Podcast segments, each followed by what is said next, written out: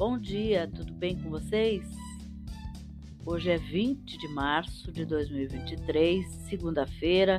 Desejo um começo de semana maravilhoso, cheio de coisinhas de fazer sorrir.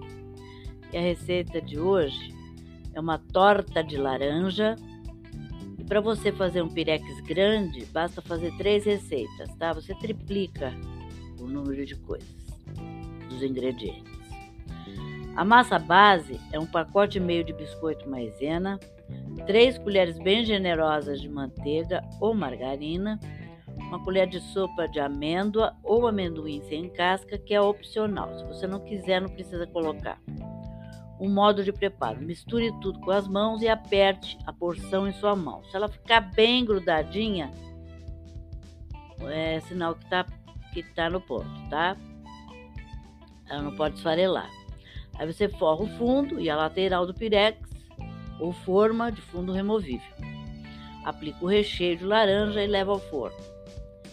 Retire para aplicar o suspiro para depois voltar ao forno pra, por 15 minutos. Os ingredientes do recheio de laranja são uma lata de leite condensado, uma lata de suco de laranja, três gemas, três claras que você vai bater como suspiro para colocar depois, tá?